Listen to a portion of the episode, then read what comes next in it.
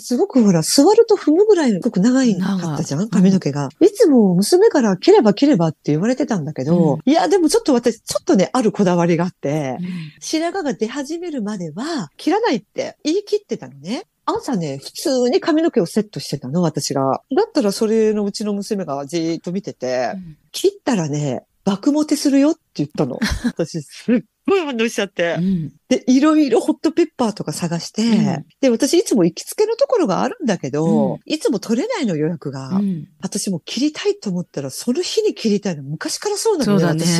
で、私を担当してくれたお兄さん、どれぐらいまで切りますかって、まあ、指で、ちょっと胸のあたりまで。この辺まで。だったら、最初にシャンプーして、トリートメントして、うんそれから切っていきますね。まずはシャンプー台へどうぞって言われたの。うん。で、大体ね、ホットペッパーで見たら、うん所要時間が1時間って書いてたのね。うんでずっとこう、ずーっとシャンプーして、トリートメントして、あれと、40分近くシャンプー台に私腰掛けてて、うん寝てて、うんずっと流されてたの。あ、流された。流されて。うん。で、しばらく経ったら、もう一人若いお姉さん来てうん、二、人がかりで乾かしてくれて、うん。なんかちょっと、うーん、みたいな、すいません。あの、申し訳ないんですけど、いや、本当に僕のミスなんですけど、トリートメントが流しきれてなくって、すいませんと、私の髪が長すぎるせいですよねって言ったら、うん。シャンプー台があるじゃん。頭こう入れて、髪の毛だらけで水流が作れなかったって言われたの、私。あ いや、私その時チラッと思ったのが、うんどうせ30センチ切るんだから。ー私も思った。なんで先に切んないんだろう。思思った。うんもったいないじゃん、シャンプー。なんでだろう？私、そなんでだろう？。で、結局さ、ああいうホットペッパーで行ったお店ってうん、新規だから安いじゃん。うんだから2回目、3回目リピートしてほしいのね、うんああいう方たちってきっと。だから次回とか予約していかれませんか？とか聞かれたことがあるんだけど、うんお金払うときに、はい、さようなら的な、何も言われなかったもん。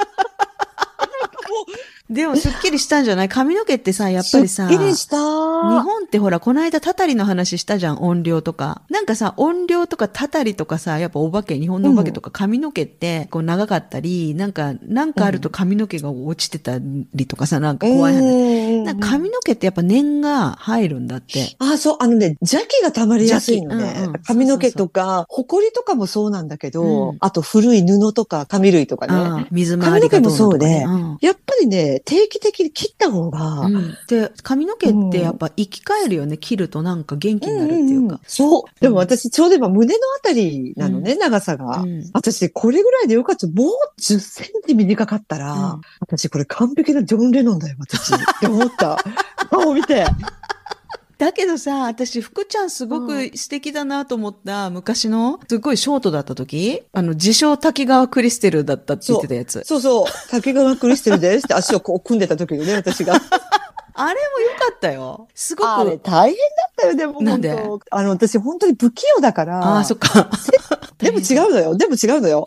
実際に美容院では、うん平成ジャンプの山田涼介にしてくださいって言ってたの。あれ、私自称山田涼介だったんだけど、でも髪も切ってすっきりして、もうすっきり生まれ変わったよ。今年もあと爆モテ残り少ない。するよ、爆モテ。うん爆モテ。あうあ、ん福ちゃんはね、うん面白いから人は寄ってくるんだけどね。って そういうこと言っちゃいけない。そう。私、あの、昔、昔あの、ナンパされた話したよね。えー、陽気比のやつ？車に乗って違う違う100本出てたってやつ違う。昔、北九州に住んでる時に、あのね、すっごく暴走族とかが多いとこだったのね、うん私の地元って。うん大学の友達が軽自動車を買って、ドライブをしてたのね。うん軽自動車イコール女の子が乗ってるっていう、あれでナンパをされるのよ。うんナンパをされてて。で、私、助手席に乗ってたんだけど、うん私は今、今ですらこうだけど、うん男性とか、それ知らない人とあんまり喋れるのが得意じゃなかったのね。うん若い頃って。うんピタッと車横につけられて、うんどっかお茶でも飲みに行こうよとか言われてるのよ。うん私が助手席に座ってるから、私をスルーして、うん隣の車と運転席の友達が喋ってたのうんね。うんで、いや、ちょっと私嫌なんだけどって思いながら、で、なんかファミレス的なとこに行ったのね。うん私たち二人と向こう二人いたのよ。私ずーっと黙ってたの。私の友達がもう、ベーラベラベラベラ喋ってたのよ、その男の子二人と。ちょっとね、あの、お世辞にもちょっとあんまりその、綺麗とか可愛いとか、の感じのタイプの女性じゃなかったのね。一緒に歩いてると、目の前から来る人がびっくりするぐらい、すごく体重のある、ものすごく面白い。私大好きだったのね、面白くって。でも、電話番号教えてよ。私には聞かないのね。それを家に帰って、弟に言ったのね。A ちゃんと一緒にドライブしてて、まあこれはいわゆるナンパみたいなのをされて、結局電話番号も A ちゃんだけに聞いて、私には聞いてこなかったって。私、すっごい自信なくしたんだけどって言ったら、弟が、お姉さん、それは違うと。もうこのことちょっとして、まずはね、ブスから崩すんだよっていうので、まずはブスから崩して、周りを固めて、最後にお姉さんに来るっていうのよ。あれから35年。まだ未だに電話かかってくる。私何が悪いのかなと思って、すっごいそこで、で、しかも電話かかってきたらしいの、その A ちゃんのところに。なんとその一人と付き合って同棲までしたのよ。で、その一人がすっごいジャニーズ系で、当時の。可愛い子で。人は見かけによらないっていうことよね。だから私トークだ、これトークだと思って。うん、面白い人、明るい人で。それからすっごい男性でも女性でもこういうふうに喋るようになったの、私。だったら逆にドン引きされるようになっちゃって。一回会社の時も、私、当時証券会社にいて、フィーディングカップル何体だよ。相手銀行だったんだけど、銀行、証券会社で、あったの。うん、全然と喋りすぎて、ドン引きされて、加減がね、難しいね。加減がわかんない、私。加減がわからない。本当に。ポッドキャストはでも最高の場所だね、そういう意味では。加減いらないもん。そうそうイケイケガンガンで OK だしさ。だから私がこれでドン引きしてたら、番組成立しないじゃん、そうだよね。でしょ？だから私がちゃんとうまくこう、縁の下で支えてますよ。だから福ちゃん思いっきり暴れて大丈夫。思いっきり自由に遊んでもらって大丈夫。私がいるから。私がちゃんと福ちゃんを支えるから、守るから。あ、嬉しい、うん。福ちゃんこれからですよ。爆モテ、爆モテイヤー2024。わお 本当2024。本当何年？今度何年なの？日本語。初年じゃない？初え？辰年。来た。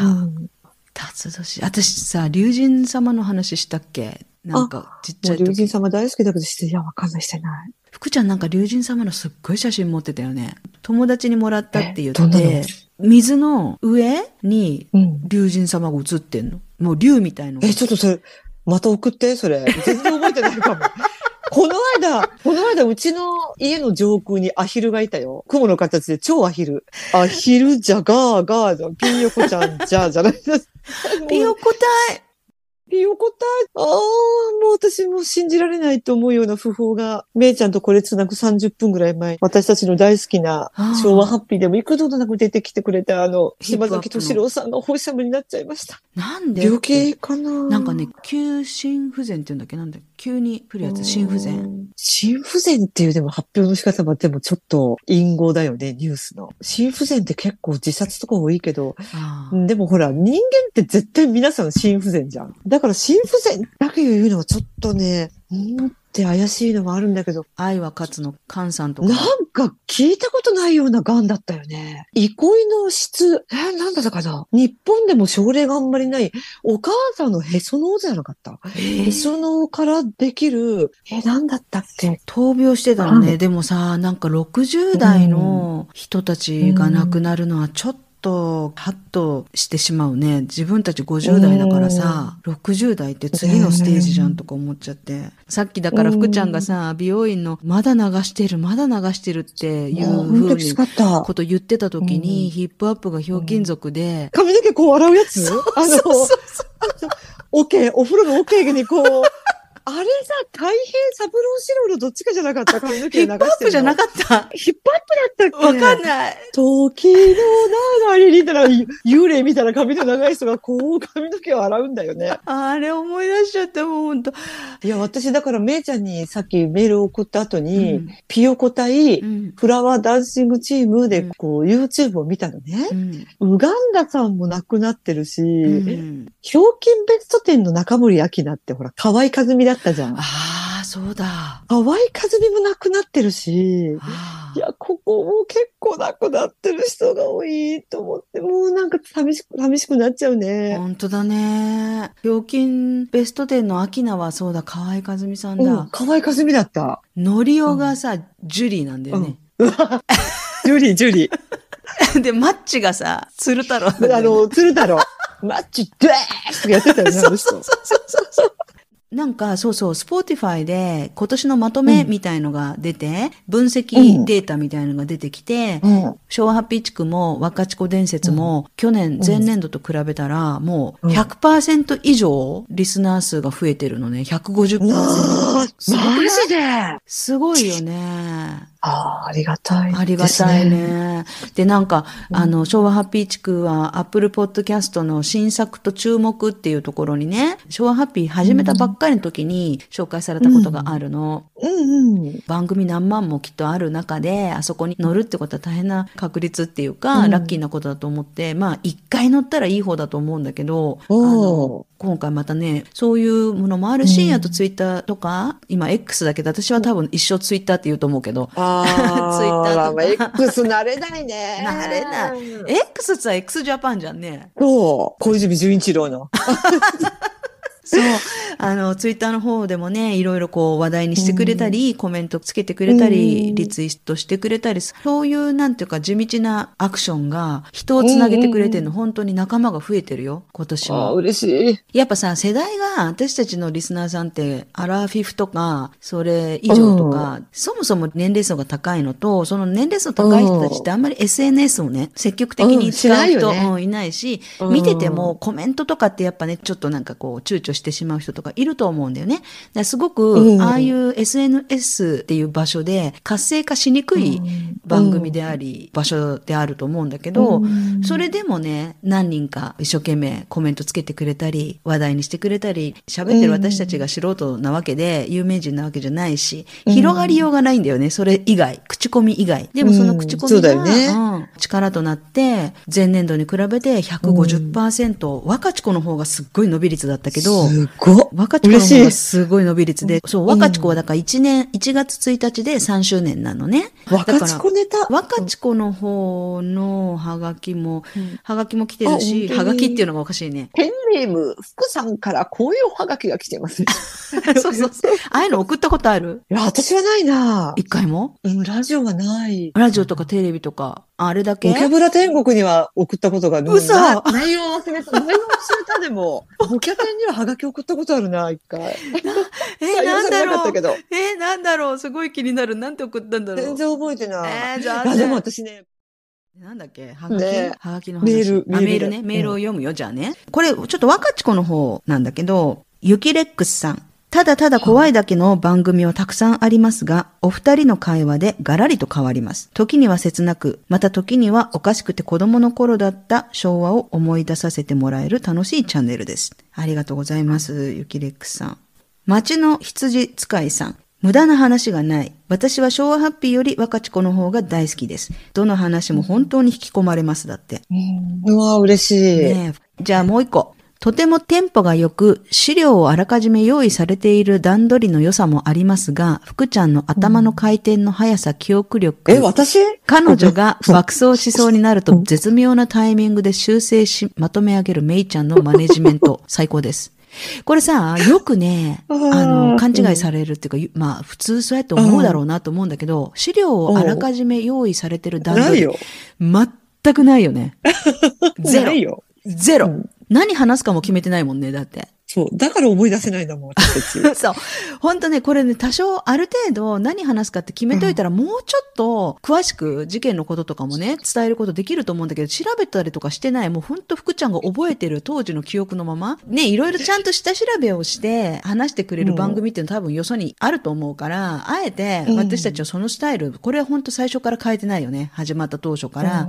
若ち子の話するか、昭和ハッピーの話するかぐらい決めときゃいいのに、それさえも決めてないから、時々混ざっちゃって、どっちに出していいか分かんなくなっちゃって、両方に出すとか、そういうことすることあるけど、これね、本当に、森田さん。全くないんですよ、そういうのが。あらかじめさん、ありの。がとうございます。あらかじめの資料が。うん。でもだからこそ生まれるテンポだったり、だからこそ生まれるノリどこに飛んでいくかわかんないっていう。でもね、それがやっぱよそには真似できないって誰かに言われた。あーあの話の飛び方、よそには真似できない。あれはすごいって。で、私の夫もさ、この間、くちゃん、ドイツ来た時に会ったじゃん、うんうんで、その時さ、日本語ができない彼でさえね、福ちゃん、あ、話また飛んだ。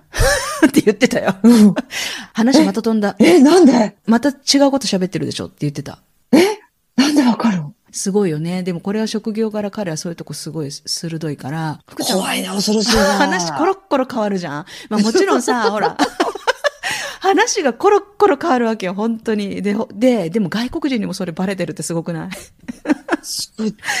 ねだからね、あらかじめ資料を用意してないことは、ねちょっと別にこの番組を軽く見てるわけじゃなくて、この番組を大事にしてるんだけど、でも、それをあえて良さと考えて、これはもう本当に最初から変えずに決めてやってるスタイル。全くの即興です、100%。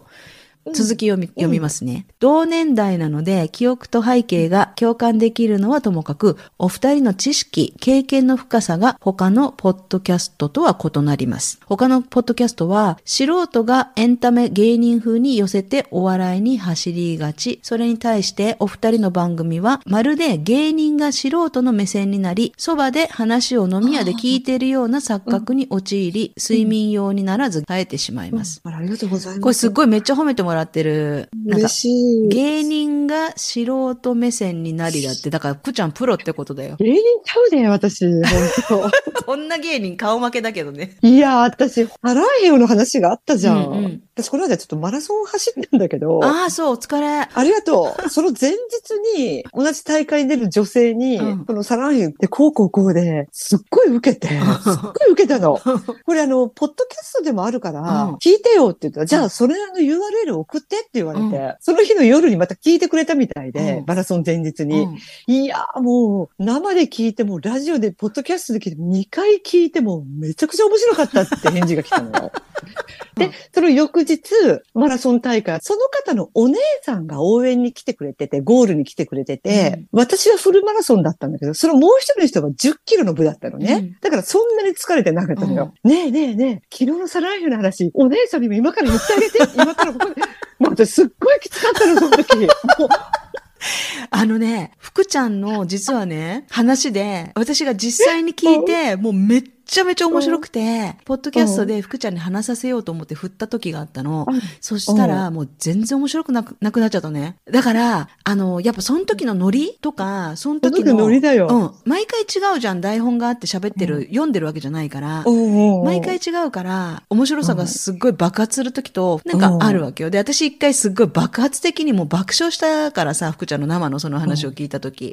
でで、何だったの？覚えてないけど。覚えてない番組で振ったんだけど、あの、ほら、警察沙汰のやつ、警察にスピード違反で捕まって、止められた時、娘が後ろに座ってて、うんあの話がすっごい面白くて、うん番組で喋ろうと思って録音しながら喋らせたらなんか肝心なとこは抜けたりとかして、なんかうまく喋れてなくて、その時は。で、結局ボツになっちゃって、とか、だ出せてないんだ。だから、あの、その、サランヘヨの話も、あの、ポッドキャストで喋ってる、あれを送ればいいよ。いや、本当に本当に42キロ走ってヘロヘロで、うんあのテンションで喋れないじゃん。そうだよ。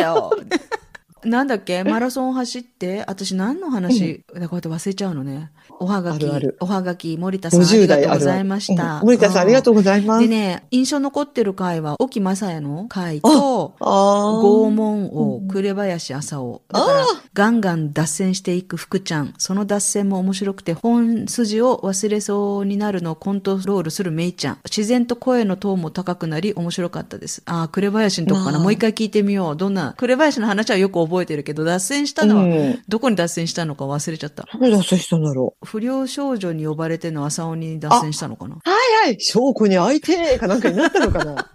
なんだろうね。そう。あの、松村祐樹。そうそうそうそう。で、なんか、あの、今度機会があれば、ドイツの食人鬼、なんかね、怖い人がいるんだって、それをね、取り上げてほしいピーター・キュルテンン。じゃないのね。ピーター、ピーター・キュルテンも、あれね、名前だけ出して詳細話してないよ。デュッセルドルフの吸血鬼。そうそうそう。一躍有名になったのは、だからあれだよね、カスパー・ハウザー君よね。でも友達誰も知らないんだよね。知らないのカスパーハウス。でもさ、あ あそれ誰ってやってさ、言われる。あ誰でも、ドイツ人は知ってるけどね。有名だから。うん。ね。ドイツ人は知ってるよ、みんう。なんすごく、だからその後も研究とかさ、続いてるんだもん。王族のね、遺伝子のどうのこうのがあるから。ねう。んきっと。だからでもさ、ああやってさ、昭和ハッピーで喋ったことで、私たちがまさか、カスパーハウザー君が発見された場所に行けるなんていう縁、縁っていうかね、そういう巡り合わせが一来たし。生に一度がないよ、そんな。ない。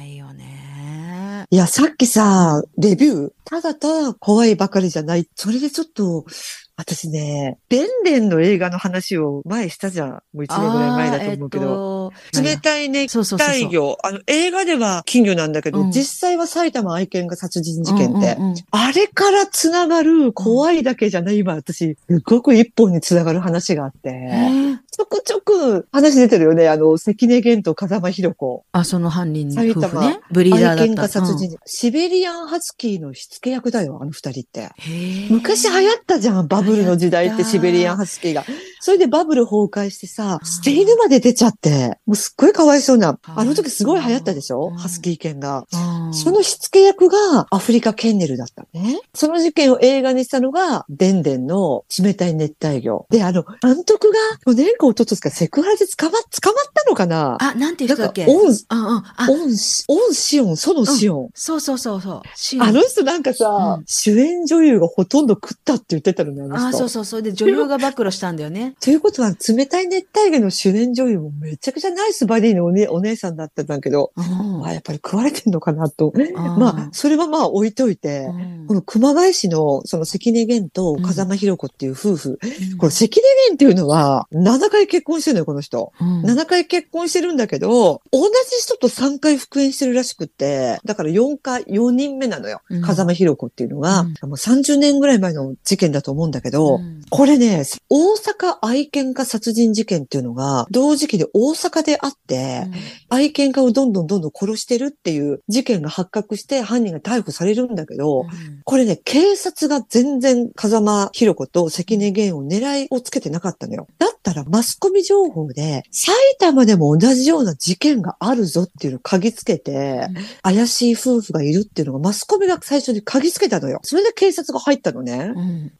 この二人は繁殖ビジネスっていうの？うんもうめちゃくちゃ詐欺まがいのビジネスをしてたのよ。シベリアンハスキーつがいで1000万円とかで売りつけてたの。バブルの時代だったけど、会社にいても給料上がんないから、なんか商売したいなっていうような人に、もう口がうまいの。このね、関根源っていうのは、ちっちゃい時からホラ吹き源さんってニックネームで呼ばれてて、とにかく人を騙すテクニック、もうすごくトークが上手なんだって。で、その繁殖ビジネス、1000万円ぐらいでつがいで売ります。うんでも結局、高齢で繁殖もできないような犬だったらしいのね。うんそういうので騙したり、うん売った犬を、例えば何丁目何の何の何々さんで売ってるってわかるじゃん。それを盗みに入ったりす取り戻して忍び込んで、毒を飲ませて殺したりして、うんまた別の犬を売りつけたり、めちゃくちゃな商売をしてたの。で、結局1000万で売った人が、こんなね、他の店に見せたら4、50万らしいじゃないか、つがいでと。お金返せみたいなことになったらしいのよ。うんそれで、ああ、じゃあお金返します、お金返しますから、そのアフリカにケンネル来てください、会社来てくださいって、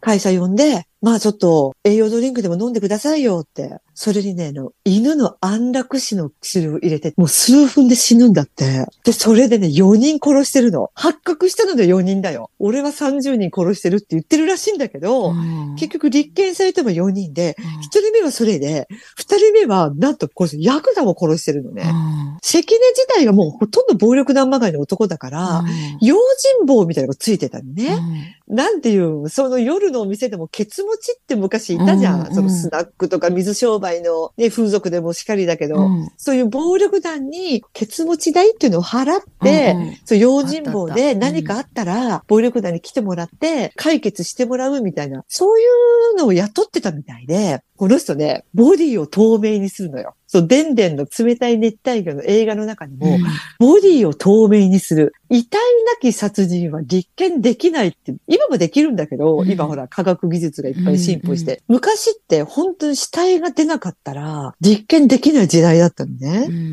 だからボディを透明にするのはどういうことかというとね、まず毒殺するじゃん。で、バラバラに解体するのうね。ん関根源と風間博子と。で、従業員にね、まあ、A 被告だよね。ちょっと名前忘れちゃったけど。これ気の弱い人で、んまあ、映画の中のその A 役もすっごい気の弱い役で、うん死体を見せつけて、俺は解体手伝えっていうのね。で、もう本当にもう腰抜かしてんのよ。うんできないです。お前家族いるよな。子供いるよな。だから遠回しに殺すぞみたいなこと言うの。で、それで解体を手伝わせるのね。ものすごく念入りで、まず骨と内臓と皮と肉に分けるんだって。肉と骨を削いで落として、骨はドラム缶で、その A 従業員の解体を手伝わせた人の庭で、もうすごく田舎の山の中なんだけど、とにかく灰に粉になるまで焼く。うんオウム真理教もやってたじゃん。オウムもそうやってて、湖に捨ててたのね。で、まず骨を全部粉にする。次、内臓は、もう、なんていうの、サイコロステーキにするの。内臓は数センチ角に切り刻んで、これね、焼かないのよ、この人たち。うん。焼くとう、ん。匂いがする。うん。例えば、うん。私も家でホットプレートって焼肉って前はよくしてたんだけど、うん。3日ぐらい臭いのね。うん。私一人だったらいいけど、うちほら鳥たちがいるから、うん。3日ぐらい肉の匂いって残って、うん。鳥たちもきついだろうなと思って、うん。もう一切ホットプレートで焼肉を私ここ数年しなくなったのね。うんこの関根源と風間博子も、肉は焼くと匂いが残るから、証拠に残ると。で、それをちゃくサイクルステーキ一口大に分けて、山に捨てたり、川に流したりしてたのよ。もう全く未だに見つかってないのよ。うん遺留品のかけらはちょっと見つかってるんだけどね。その暴力団、2回目の犯罪は、そのね、用心棒のヤクザが、一人目を殺したのを嗅ぎつけたんだって。行方不明になって、被害者の家族が騒ぐよね。旦那が帰ってこないと、うんアフリカケンデル行ったまま帰ってこない。うんで、捜索願いを出す。で、それでヤクザが感づいたんだって。殺しただろうって。お前やっただろう。毒持ったな。それをばらされたくなかったら、うん金払え。ゆすったのよ。で、しかも、アフリカケンデルの権利も全部俺によこせって言ったらしいの。うん案の定殺されちゃったのね、この人。しかも、運転手がいたのね。二十歳ぐらいの。すごい若い用心棒。その用心棒にまた用心棒がいたのよ。うん二人とも殺してるの。毒殺して。うんで、それもやっぱりボディを透明にしてるのよ。で、4人目は、従業員が何人かもう一人いたんだけど、うんその従業員のお母さんだったかな？で、お母さんだけど、関根の不倫相手だったのね。ちゃっかり不倫してたのよ。で、その結構お金を持ってて、この女性を殺してお金を取ろうみたいな感じで。で、その人もボディを透明にして、で、結局捕まったんだけど、捕まったのはなぜかというと、マスコミが騒いです。愛犬家の周りで行方不明が絶えないことが起こってるっていうことで、連日ワイドショーで、私も見てたよ、当時。本当にね、饒舌で、でもなんかちょっとヤクザっぽい感じの、でも風間博子も出てたけど、うんメガネかけた普通のおばちゃんなんだこの人はね、もともと資産家のお嬢様だったらしいの。資産家のお嬢様で銀行かなんかで勤めてて、お父さんが会社をしてて、経理も担当してて、関根の口のうまさと、風間博子のそのうんお金の管理。それでブワーっとそのアフリカケンネルがシベリアンハスキーで儲けて財を成してるのね。で、経営が傾いてどんどん人を殺し始めたのよ。関根源はもうこの人もう名言中の名言。映画でもあったんだけど、俺はオリンピックに殺しの部門があったら金メダルだと。人間は何でも一番にならないとダメなんだ。例えばスポーツにしろ、勉強にしろ、うん何にしろ、一番を極めないと男はダメなんだ。俺は殺しの世界では一番の男だって言うんだって。殺しにかけては俺は今世界ナンバーワンだって。これ警察で言ったらしいよ。い、あ、違う。これはね、自供したの映画。遺体の解体をした共犯者の映画。あーこういうこと言ってましたって。でも遺体がなければ、ただの行方不明だろうって。証拠があるなら出してみろ。俺に勝てる奴はいないんだって、こういうことを言ってましたっていうのを警察に実況してるわけね。俺も最初、一人目を解体した時は怖かったけど、要はね、慣れなんだと。大切なのは経験を積むことなんだって、すっごいこと言ってたらしいの。うんで、結局捕まってうん、自供をして、30人は殺したぞって言ってるんだけど、うん。結局立件されてるのは4人で、うん。行方不明がいっぱいいるの。でも、何の証拠もなくて、で、それがね、ワイドショーで捕まったぐらいの頃に、オウム真理教事件とか、うち娘が生まれた頃だったから、阪神淡路大震災とか、地下鉄サリンとか起きて、うん。あんまりこの二人のことが出なくなって、現実埼玉愛犬か埼玉愛犬かだったんだけど、うん。もともとね、関根と風間って夫婦だったんだけど、うん席は抜いてたのね。それはなぜかというと、塀が傾いて借金をしてるから、アフリカケンネルを他人の手に渡さないようにうん、偽造離婚して、うんその離婚した後に風間博子に全部経営権とかを譲渡してたのよ。うんだから名前が違うのね。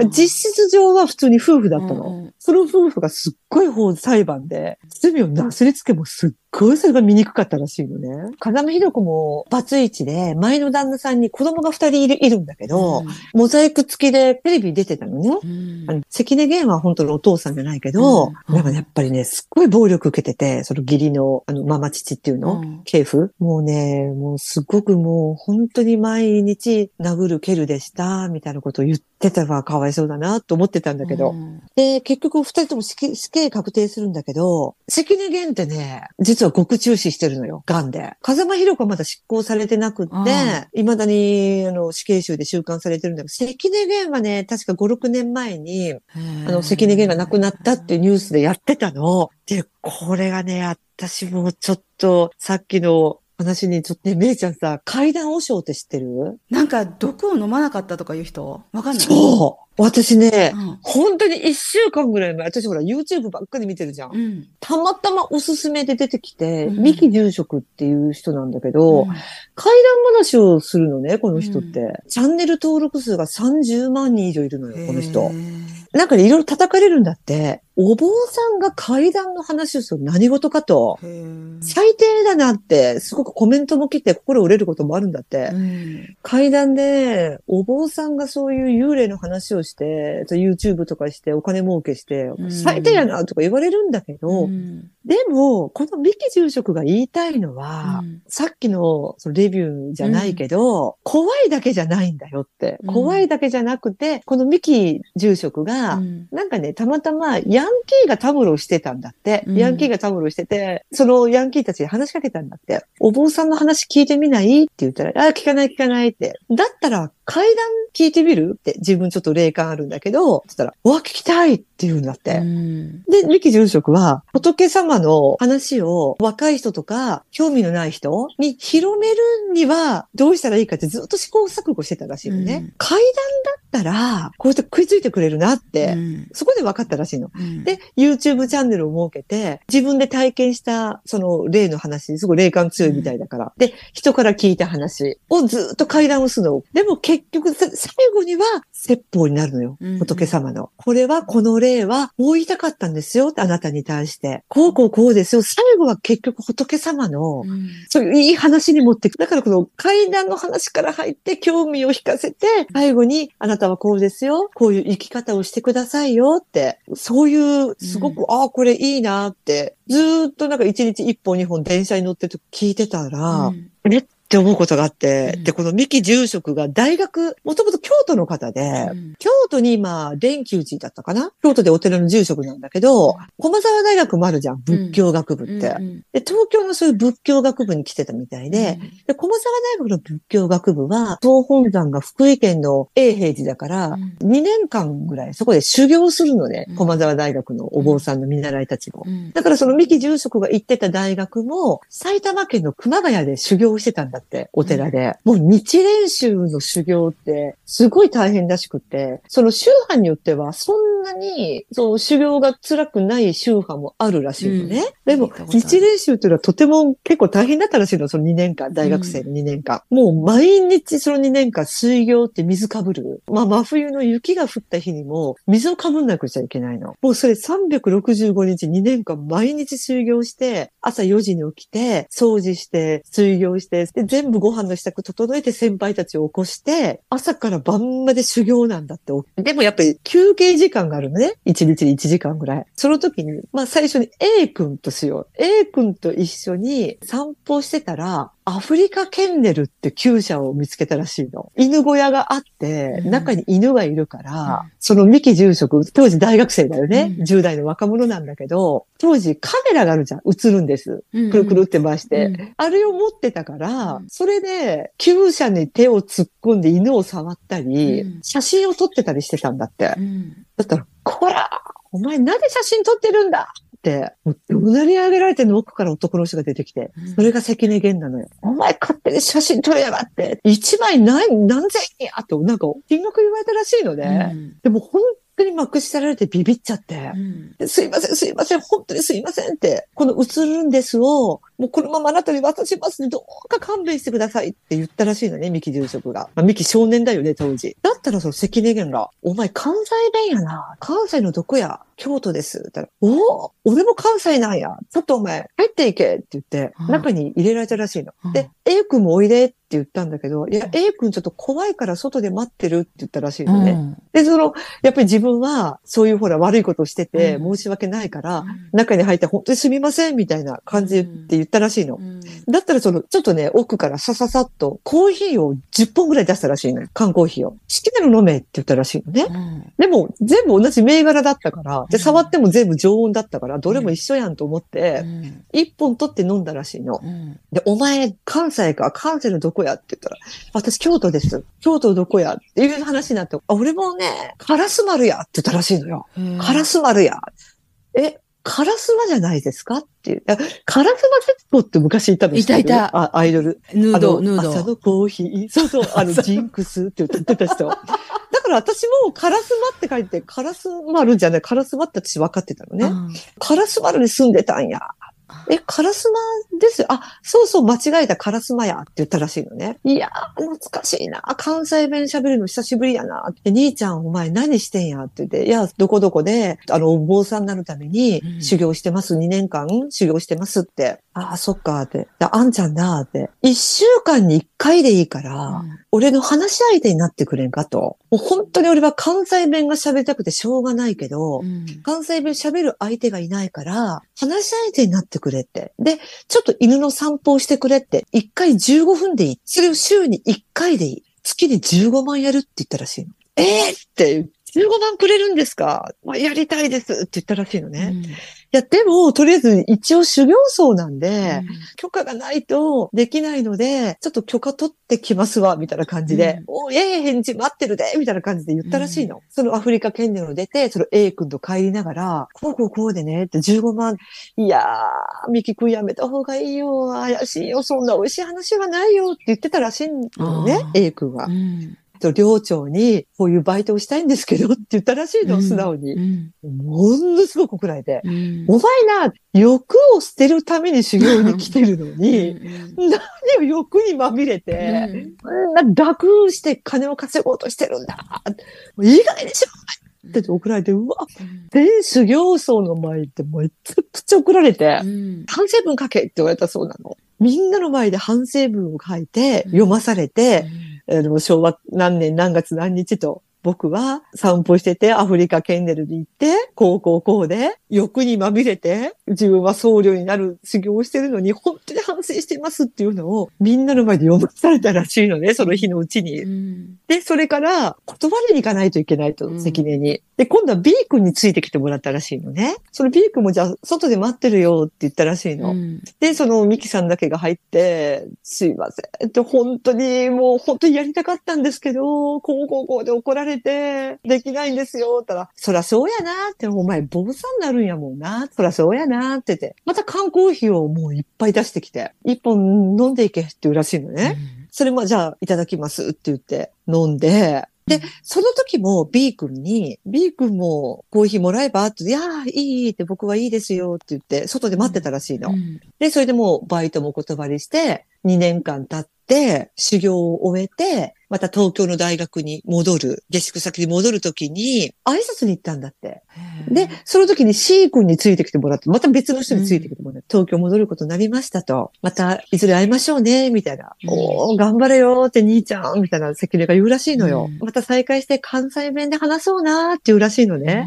うんだったらまたコーヒーを出してきて、あ、飲んでいけ。で、またそこから一本飲んで、で、その C 君にも飲んでいくって言ったの。いや、僕はいいです。待ってます。って言ったらしいのね。で、またそのコーヒーを飲んで、じゃあ、帰ります。また会いましょうねって、また機会があれば熊谷来ますんでって言ってた時に、またコーヒーを2、3本出して、もう一本飲んでいけって言うらしいのねう。んだったらミキさん、いや、もうお腹いっぱいなんで、うん帰りますって言ったらしいの。うんだったら、ふーんっていう顔して、うん関根源が、なあなあ、お前さ、修行修行って、お前本当に神をほっとけばいるって、お前を本当に信じてるんかって言ったらしいの。だったら、あそれはいますよって。実際自分も、そうちょっと霊感あって見えますし、しかも信じてないとこんなきつい修行はしてませんって言ったらしいのうんね。で、それから数年経って、事件が発覚しました。その時も大騒ぎになって、その時の寮長とか、同じ修行をしてた人が電話があって、ミッキー君あの人逮捕されてるじゃんって。で、それから数年経って、関根源が癌になって、医療刑務所かな？で、もう余命行くばくもないっていう時に、一人面会してる男性がいたらしいのね。まあ多分面会できるって言ったら親族が弁護士しかいないから、養子縁組かなんかしてるあ私ー、多分私の勝手な想像なんだけあどー、新聞社とか雑誌とかそういう人かなって私は思ってるんだけどね。うんそういう人が、もう自分も分かってるのよ。もうすぐ死ぬっていうの。うんいよいよ声を出すのもやっとになってきた時に、お前最後に言い残すことはないのかって、その人が関根に言ったらしいの。お前だけにはちょっと打ち明けようかなって。いや、俺は、たくさん人を殺してきたけど、うん神様仏様はいると思うんだって。いよいよ自分がお迎えが近くなって、うん怖くなってね、信じるようになったんですか？って聞いたら、いやいやいや、そうじゃない。そういうのじゃないんだと。昔ね、アフリカケンデルに、ある修行僧が3回来たんだと。で、3回とも毒入りコーヒーを出して、10本出して、1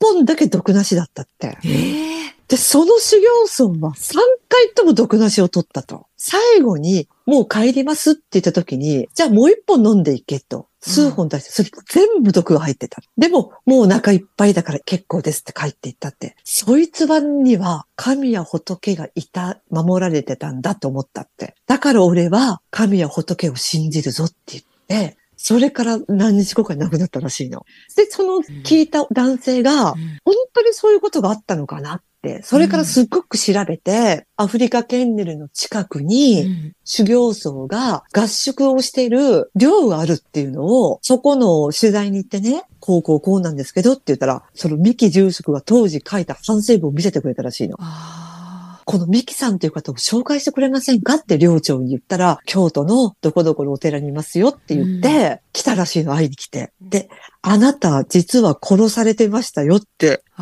すごくない？すごい。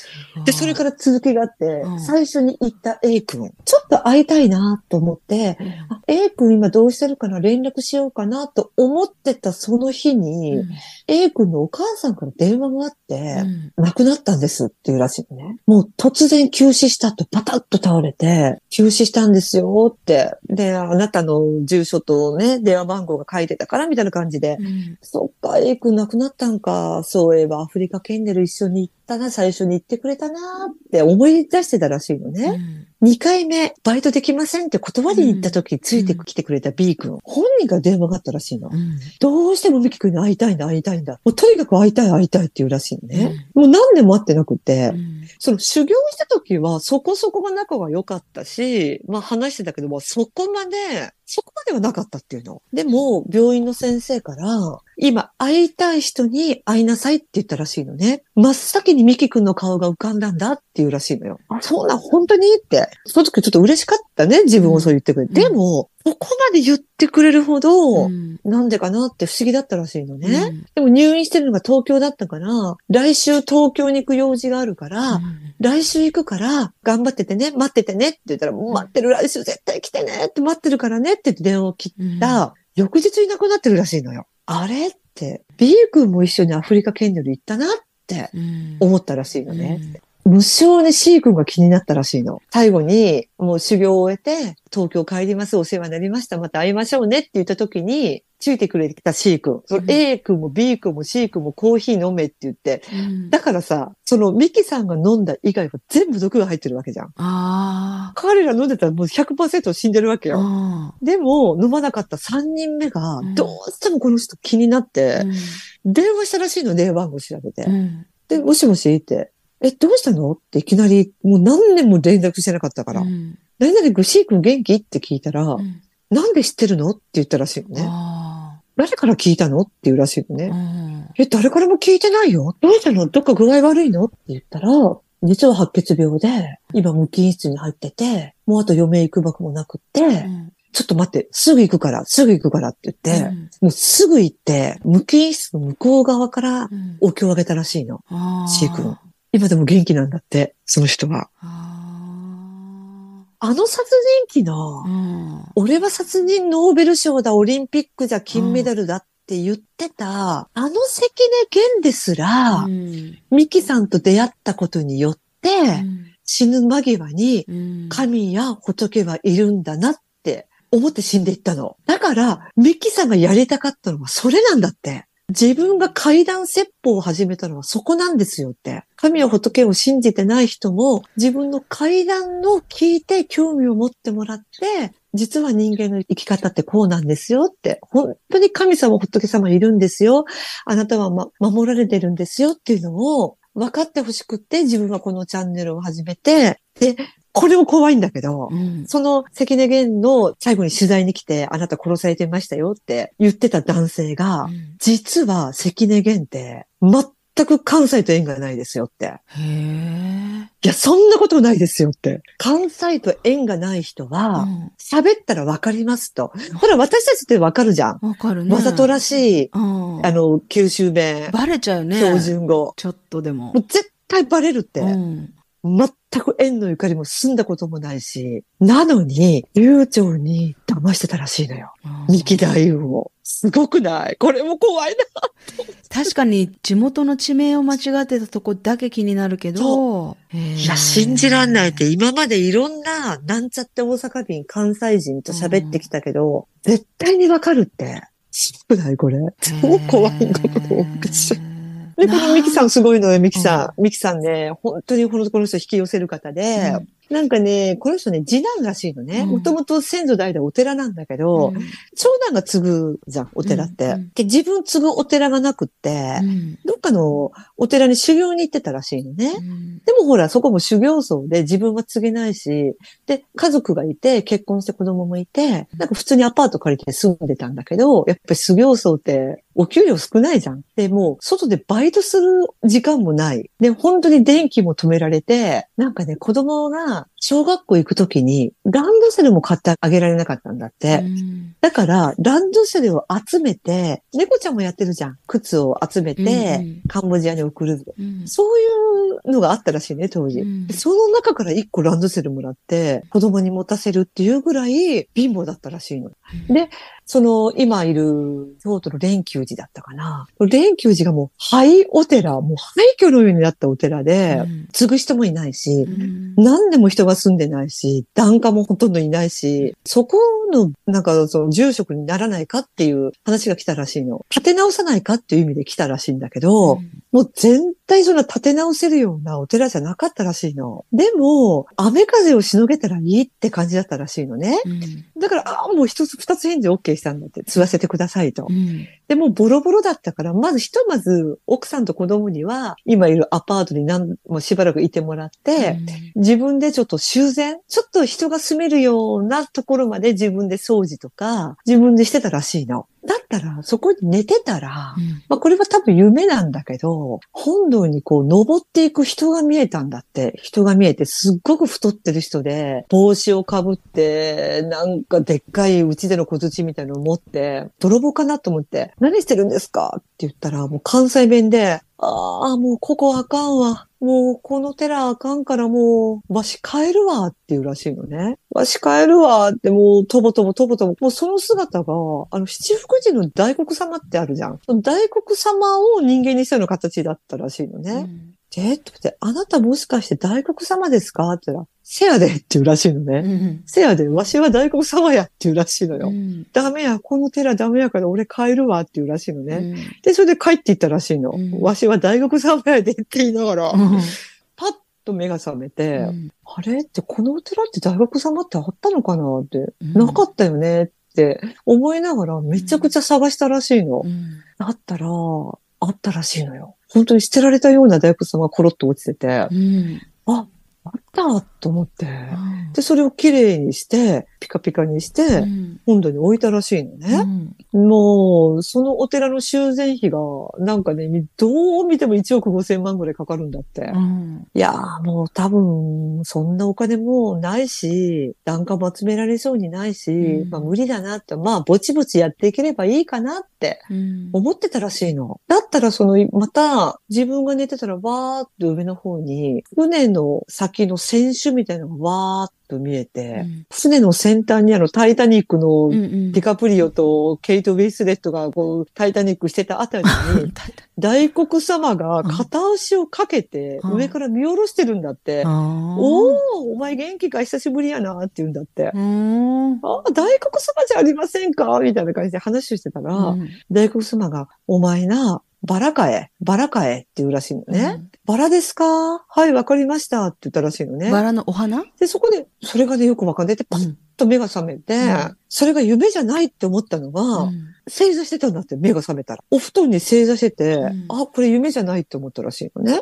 で、バラかえバラってなんだろうあ、バラ肉のことかなと思って、うん近くのお肉屋さんに、うん近所だから顔なじみじゃん。すいませんと。バラを 100g、200g くださいって言ったらしいのね。え？って、お坊さん肉食べるんですか？ってその精肉店の人が言ったらしいのね。うん。肉は食べないんですけど、うん。っとあの夢の中で、うん。バラかえバラって言われたから言ったら、そのお肉屋さんが、それって宝くじのバラのことじゃないですかって言ったらしいのね。でそのミキさんも宝くじを買ったことがないし、今まで生まれて一度も。うんその宝くじにバラがあるってことも知らなかったらしいのよ。うんで、目の前に宝くじ屋があって、そのままそのお肉屋さんからその宝くじ場に行って、すいません、バラくださいって言ったらしいのね。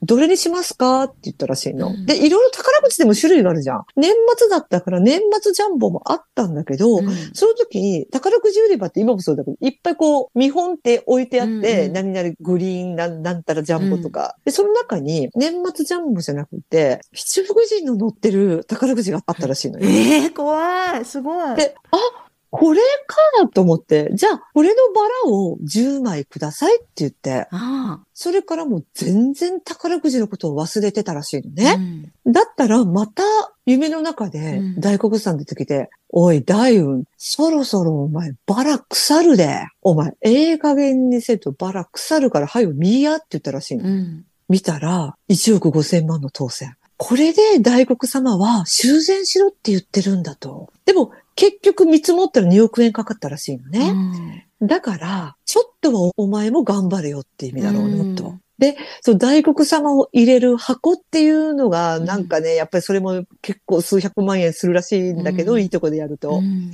それもね、宝くじを買う前に、大黒様を入れる木の箱がないなって、その時もお金もないし、うん買えないなと思って、裸のまま大黒様を飾ってたらしいのうね。んだと、それを作る業者。だからうんお寺だからさ、そういう業者いっぱい石屋さんもいれば、そういう業者もいっぱいいるじゃん。その人から電話がかかってきて、ミキさん実は、どこどこから大黒様を入れる箱を発注を受けて、もうちゃんと測ったんですけど、うん納品したら合わないんですっていうらしいのね。もしかしてミキさん家のお寺にある大黒様、もし会えば差し上げますっていうらしいのね。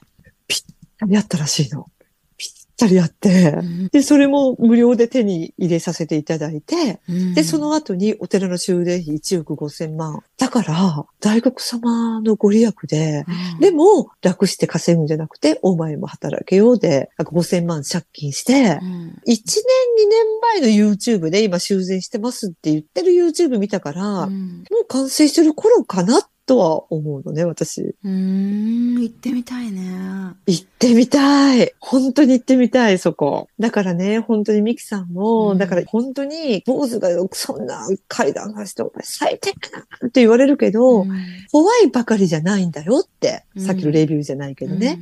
怖いばかりじゃなくて、あなたにこういう幽霊が出てきたのも、こういうことを訴えたいんだよ。最後、温かい話になるのうね。んあのさ、ちょっとこの愛犬家殺人事件うんうん。についても。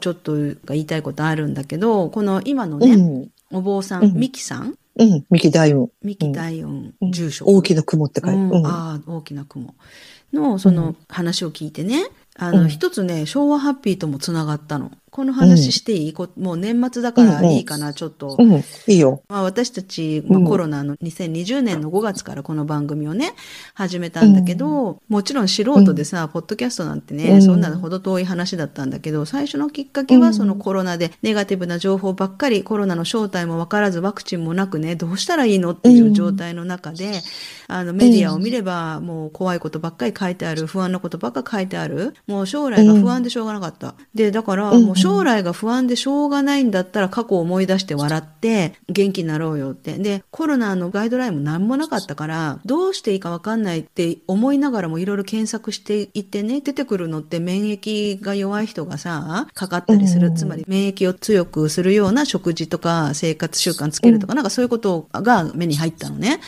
で、免疫を強くする食事とか、まあいろいろ調べればあるんだけどさ、まあうん私の中で一番響いて一番手っ取り早いというか、一番誰でも心がけることができるんじゃないかと思ったのは、笑うってことだったのね。将来が不安なんだったら楽しかった過去を思い出して、笑って免疫を上げようってことで、この番組が始まったわけね。で、入りはさ、過去を思い出して笑って免疫上げようってことだったんだけど、喋ってるうちに、やっぱりこういろいろ自分たちの思うことも増えてって、で、私たちがこう楽しい話をしてるとさ、人が集まってきてくれたじゃん。全然有名人でも何でもないのにさ、知らず知らずに。うんうんだみんな、あの時はすごく辛かったし、ステイホーム気味だったし、あの、笑いを求めてた、ほっとする瞬間求めてたっていうのもあって、なんか自分たちが思う以上に人が集まってきたのに、私は気づいたわけよね。で、うん。うん。うん。うん。ここで、たまに違う話、うんまあ政治的な社会的な話もそうだし、霊的な話もそうだし、うん。うん。社会問題についてとかもそうだし、なんか戦争の話とか歴史の話もそうだよね、もちろん。うんうんなんかもっと大切に生きようよとか人に優しくしようよとかね、感謝の気持ちを忘れちゃいけないよとかさ、そういうことが実は私たち、自分たちにもいつも言い聞かせてることじゃん。うんうんうん。自分たちもそういう人でありたい。なぜなら、やっぱり私たちが生かされてるのは、先人が生きつないでくれたからだっていうね。それ絶対忘れちゃいけないっていうのが、私と福ちゃんの唯一の共通の思いだったりするわけ。私と福ちゃんって話すごい合うけど、これデコボコだから合ってるのね、実はね。うんうん正反対だったり。り、デコボコで合ってるのね。でも、うんだからいろいろ違うところもたくさんあるんだけど、一つすっごいベース、一番下にあるところで、ほんとがっつり共通してるのは、やっぱりそこなのね。うん感謝の気持ちを忘れちゃいけない。先人のおかげで私たちは今がある。どれだけ彼らが必死に命をかけて命をつないでくれたかっていうこと絶対忘れちゃいけないし、それを、その感謝の気持ちを示すには自分の行動を示すしかないってことをいつも、それを自分たちに毎日のように言い聞かせながら、戒める意味でね、言い聞かせながら、まあ暮らしてるわけよね。で、そういう私たちの考え、思い、まつわる話なんかもたまにしてみてもいいんじゃないかなっていうのを途中で思い始めたわけ。それで戦争の話とか始めたわけよね。特攻兵の話とかね。で、案の定、いつも笑ってる人が、そういう話を急にね、時々差し込んでくるもんだから、結構インパクトあるみたいなのね。結構、聞いてくれる。あ、なんか、たまたま今日は違う話してる？なんかいつもと違うじゃん。笑いじゃないじゃんとか思いながらも、なんかまあとりあえず最後まで聞いてくれたりとかして、あ、悪い話じゃなかったなとか思ってくれる人が、またそこに居残ってくれるわけよ。たまにこういう真面目な話を入れることに、実は意義があるって感じて、そういう配信を続けてるのね。これをまず一つ、リスナーさんたちに分かってもらいたいなって思うこと。あとは、まあ気づいてる人もいると思うんだけど、仮の名前を使ってるわけよね。本名じゃないわけね。メイ、福っていうのは、実は、福ちゃんの福はね、大事な文鳥ね、一番、今までの人生人生で一番つながりの深かった文鳥の名前、福ちゃん。で、私のメイっていうのは、なんか仮の名前考えようって思って、メイって名前もともと好きなのね。メイっていう響きが。だけど、まあ、面白みもないし、なんか、メイっていうのもどうかなと思って、他の名前を探してたの、実は。まあ、うん、ショーハッピー始まったのもメイ5月だし、自分も5月生まれだし、で、メイって名前がもともと好きだし、まあいいかなと思ってたんだけど、なんか面白みないかとにかく別のニックネーム的なのを考えたのね。うん、で、そうしたら、うんなんかね、ツイッターだかなんだか忘れちゃったんだけど、何かで急に、えっ、ー、と、ジブリ占い？ジブリで聞いたことあるジブリってわかる、うん、あの、隣のスタジオジブリ。そう、あれ、宮崎。って言ったよね。宮崎駿。わかる。作品ね。も、の、のけ姫とかさ、うん、千と千尋の神隠し。トトロとか、ああやつのキャラがいっぱいあるんだけど、ジブリ占いであなたのキャラを誰か占ってみようっていうのが急に出てきたの。私がそうやって自分のニックネーム何しようかなって考えたら。で、私、宮崎駿の映画って3つしか見たことないのね。トトロと千尋と、あと、もののけだけなの。なんかわかんないけどね、魔が差して、私そういうの本当はやらないんだけど、なんかちょっととりあえずやってみようかなと思って。そしたら、なんと、私が知ってるトトロっていう映画の、そのメイちゃんっていう子、あなたはメイちゃんですよって言って出てきたのね。で、えー、えーって思って。私。あの、バス停に一緒にいる子？そう。ちっちゃい子。うん、ええー、ってメイじゃつまんないから別のにしようと思ったら、そんな画面が流れてきて、やってみたらあなたはメイちゃんですよって、そのメイちゃんっていう子の性格とかも出てて、なんか当たっててさ、えー、じゃあこれメイにしようと思って、それで私の名前はメイになって、だからこれたまたまなんだけど、これ実は、後で私もう鳥肌立って気づいたんだけど、二つ合わせて冥福でしょ？そう。そうだよね。ご冥福をお願いしますのご冥福。冥福でしょ？この間、靖国神社で気づ気づいたんじゃないそう。確か。ね、私たち、ほら、靖国神社の御霊祭りに、うん、あの、提灯を、提灯をね、ね出したのね、冥福で。で、いつも私がほら、いろいろ発信するから、大体私の名前を後に書くわけ、福冥ってね。だけど、うん、今回靖国のあの出してくれたの福ちゃんだから、福ちゃんが自分の名前を後にしてくれて、冥福って。うん、で、えって思って繋がったと思ってさ、これだよこれって。で、冥福っていうのは仏教の言葉ではあるんだけどさ、うんうん、亡くなった方々先人、方々に対しての幸せを祈るっていうことじゃん？うんうん、そう、そうだよ。ね？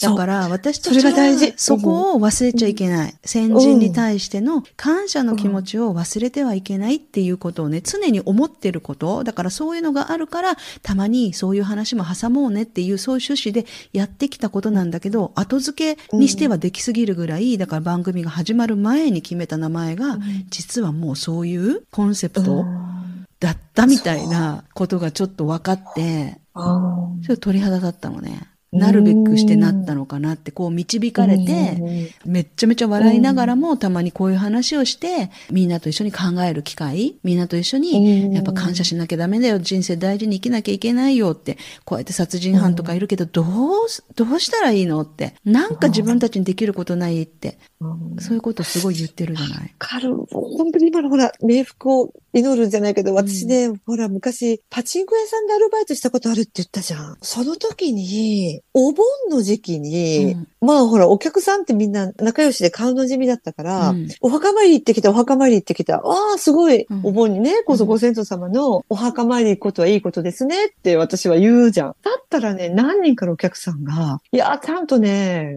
先祖にお願いしないとパチンコ勝てないっていう、本当にその時違うなって思ったの。お願いするのは神社なのよ。お寺とか、お墓、ご先祖様には、幸せになってくださいって冥福を祈るのみにしてくださいねって。うん。例えば、今自分がすごく不幸で、恵まれてない、お金もない、友達関係悪い、会社の仕事もうまくいってない。でも私は大丈夫ですから、豪華ご先祖様は天国で幸せっていうか仲良くしてくださいねっていうのが正しいらしいよ。やっぱり冥福を祈るのみだよ。うんご先祖様とかお寺とかお墓とかは。すごいなと思った。すごい。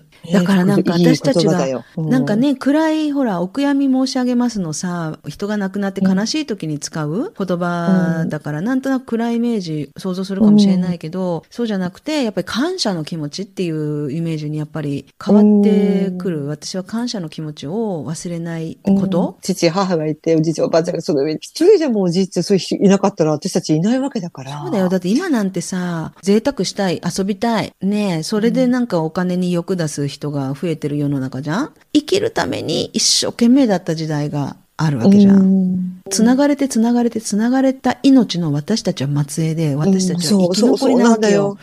その生き残りなわけ。だから、あんまりね、感謝のない、リスペクトのない生き方だとかは、私は、私はこの、冥福っていう、めいちゃん、福ちゃんっていうのがね、もう番組を始めた時にそういう意味というかそういう役割をね、吹き込まれてたんじゃないかっていう気がしてならなくて、だから、やっぱ私たちがこの番組を続けていけてるのはそこにも神様仏様からのサポートがあるんじゃないかなと、応援があるんじゃないかなと思ってるわけよ。そうだよね。ミキ、うんミキさんダイウンの、ダイウンさんの、いやもうレベル、規模は全然違うけど、私たちもそういうこと、そういうつもりでこの番組続けてるんだよっていうふうにすっごく思った。うんなんか一緒に会いに行きたいね。どこどこ？どこ？ねどこ？京都、京都あ。京都。京都か。京都の駅からもうすぐ近くだったよ、調べたら。後で送るよ。行こっか。行きたいね、本当に。来年。住職のいらっしゃると 時間をちょっと前もって。うん。お経をあげてもらいたいわ、あ、私本行こ当にっ。か。うそういうのはん。もう思い立ったらパッと行った方がいいね。皆さんもね、ちょっと検索して、こういう、ねこういう風につながるのもご縁だと思うんだよね。気になって実際にページを開いて見てみることができる時間とか、そういうチャンスがある人はやっぱご縁があるのかなと思うから、もしよかったらね、うんうん。そう、ご縁があるんだよ見て。くださいってことだね。でもそう、だからたまたまなんか知らんけど、パッと開いたらミキ大運チャンネルあなたにおすすめ。なんだろう、私別にそんな階段とか見てないけどなと思いながら、そういうのあるよね。開いてみたら、うーん。だって私はあーって思ってなんか、めいちゃんっていう子が出てきたのも不思議。私も千と千尋しか見たことがないや。もののけ姫、あのポリね、ってやつ。そうそうそうそう。メラあのねヨシカズ。トトロ、隣のトトロとか、もののけ姫とか、やっぱね、日本のちょっと神社とか、あの、うん神様とか、そういううん音量的なものとか、なんかね、そういう日本を結構散りばめてあって、感じ取る人によって違うのかもしれないけど、結構日本がこういろんなところに隠されてる日本らしさっていうか、日本っぽさが。うんだから、よかったら、うん、改めて見て。私、ドイツ語で見たんだけど、ドイツ語やっぱ違うんだよなとか思って。あやっぱ日本語じゃないとダメだなって、そあ。の、う。うんん、あの、言葉の壁。わかるわ。るわかるわ。私もなんか、タイタニックを感動して、日本語版と妻夫木聡だとちょっと引いた。あ、違う。フリオ様、フリオじゃないとダメだって思った。